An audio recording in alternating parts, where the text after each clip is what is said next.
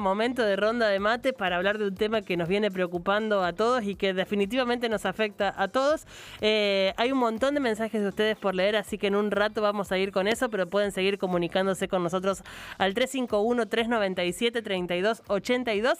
Pero estamos listos para recibir al invitado de la ronda de mate y en este caso es quizás una de las personas más convocantes de este tiempo, pico de rating para eh, su profesión en estos días. Estoy hablando de Gerardo Barrera, meteorólogo profesional, profesor, docente, un, tipo de medios además. Así que un gusto tenerte al aire, Gerardo. Buen día, ¿cómo estás? Gracias, igualmente para mí también es un gusto estar con todos ustedes.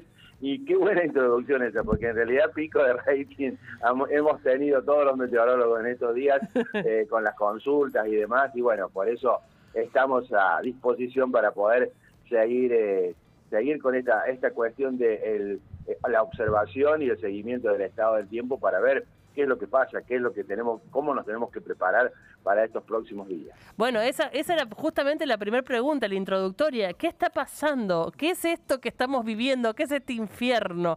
¿Qué características tiene y cómo, cómo pinta el día de hoy y los que siguen? Bueno, eh, aquí hay un combo, un combo que em, eh, hace unos días me preguntaban si esto era extraordinario y era la primera vez que pasaba y no. En realidad esto es una configuración que eh, adopta la atmósfera que suele darse tres o cuatro veces al año.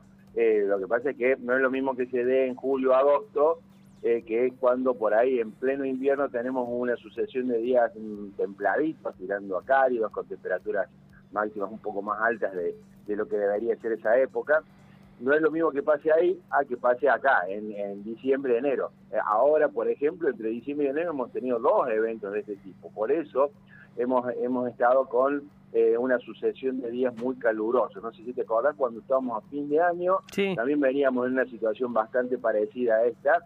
Eh, estuvimos ahí cerquita de los 40, algunos días, y recién cambió cuando empezó el 2022. Bueno, ahora se repite esta situación de la configuración de la atmósfera donde hay pocas nubes, poco viento. La insolación, que en esta época del año es mucha.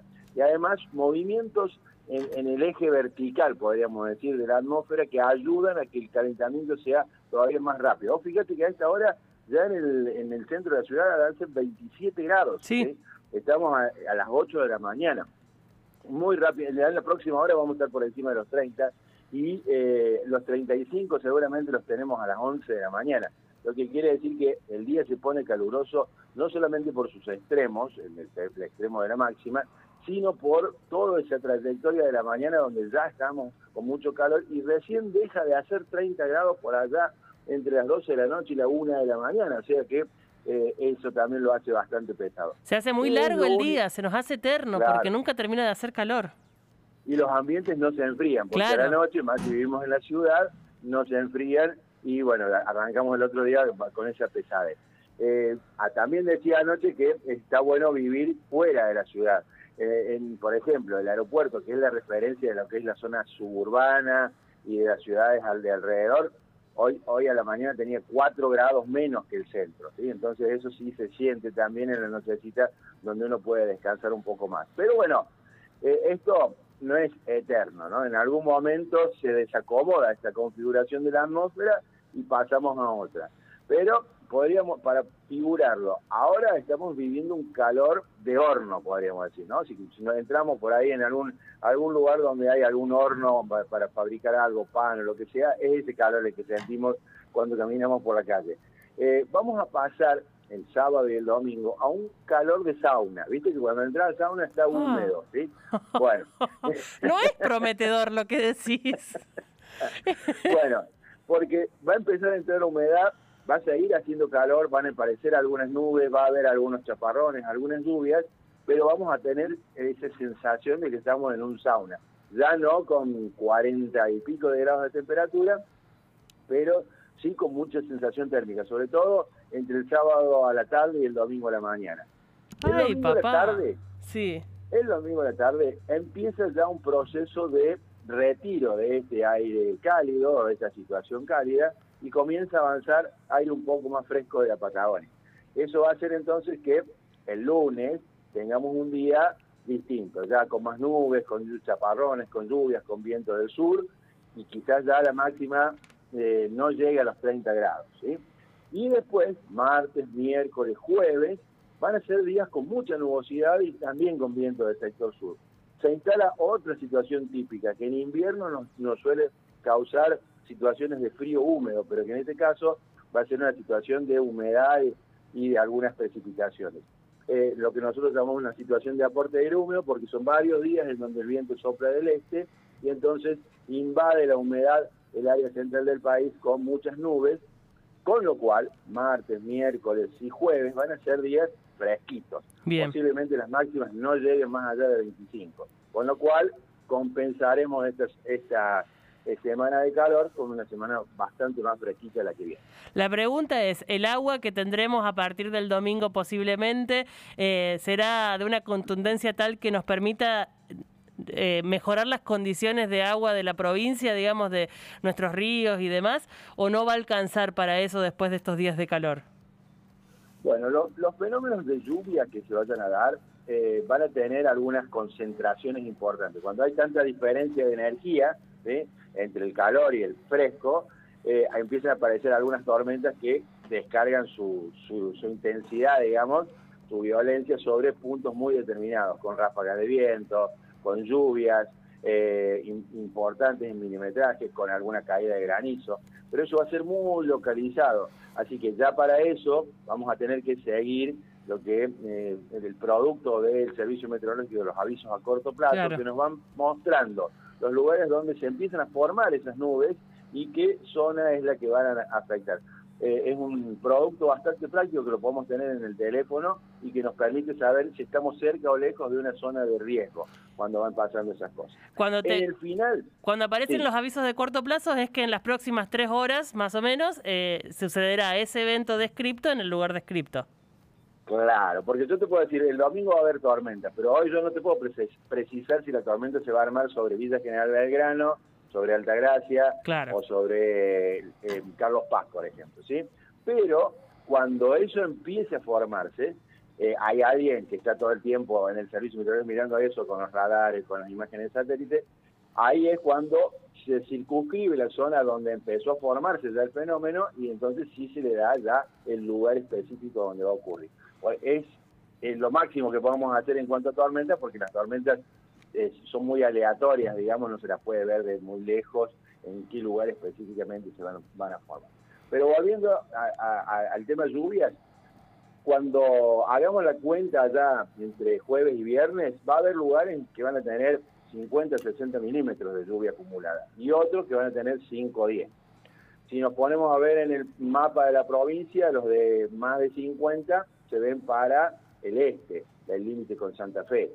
Los de menos de 50, los de menos de 10 se ven sobre la zona de Tras Sierra, las franjas serranas y el sudoeste de la provincia. Así que bueno, va a ser una repartición un poquito irregular, pero bueno, al menos va a venir a calmar tantos días sin precipitación. Definitivamente, vamos a esperar esa lluvia eh, con, mucha ansia. Ayer en un momento el pronóstico indicó para Córdoba que las lluvias podían llegar el sábado. Yo me puse tan contenta, al rato nomás se modificó y volvió a ser el domingo recién. ¿Qué esperamos para hoy? ¿Qué esperamos para mañana? ¿Qué máximas tenemos? ¿Qué, ¿Con qué nos tenemos que preocupar? y con eso vamos cerrando la nota. Bueno, para hoy, mañana y pasado estamos en el, en el momento, digamos, donde el aire está más liviano, se va a calentar más rápido, entonces vamos a tener eh, temperaturas elevadas más temprano y hasta más tarde, ¿no? Las máximas van a estar muy cerca, ahí 41, 42, 43 podría haber también eh, para estos días. Y lo que sí va a haber viento, viento del sector norte, tanto esta tarde como mañana y pasado que no ayuda mucho no, a, no, no. Te pone de mal humor. así es, pero ¿sabes lo bueno que tiene el viento? Es que al mezclar el aire no deja que siga subiendo. ¿eh? Si no tuviésemos viento iríamos a 48 de temperatura, pero al haber viento un poco lo reparte a la, a la, a la energía que va tomando eh, la temperatura que va tomando el, aire, la reparte en las otras capas superiores y entonces nos quedamos ahí en el 41, 42, 43. Pero si no estuviese ese viento de la tarde, posiblemente los valores de temperatura todavía crecerían más. Y ahora, y nos vamos a sorprender porque vamos a escuchar noticias de otros puntos de eh, el país sobre todo en la río. Catamarca está invivible. La mínima de Catamarca ha sido 29 grados. Así que imagínate cómo estarán los catamarqueños. Por favor. que ayer llegaron a 42, 43 también. Eh, bueno, pero toda esa zona, que es la zona que va a mostrar los valores de temperatura más elevados. Qué, panorama espantoso, que no tengo mucho más para decirte. Serán días de mucha reclusión, de mantenerte lo más protegido posible, de usar protector solar, de mantenerte hidratado. Las condiciones están dadas, es lo que tenemos, ya sabemos que podríamos llegar a los 43 grados y que las lluvias llegarían a partir del domingo para bajar la temperatura, pero a cuidarse todos, porque es lo, lo más importante es que te resguardes vos, ¿no? Así es, así es. A cuidarse en estos días del sol y de las temperaturas elevadas de, ya del mediodía, de la tarde.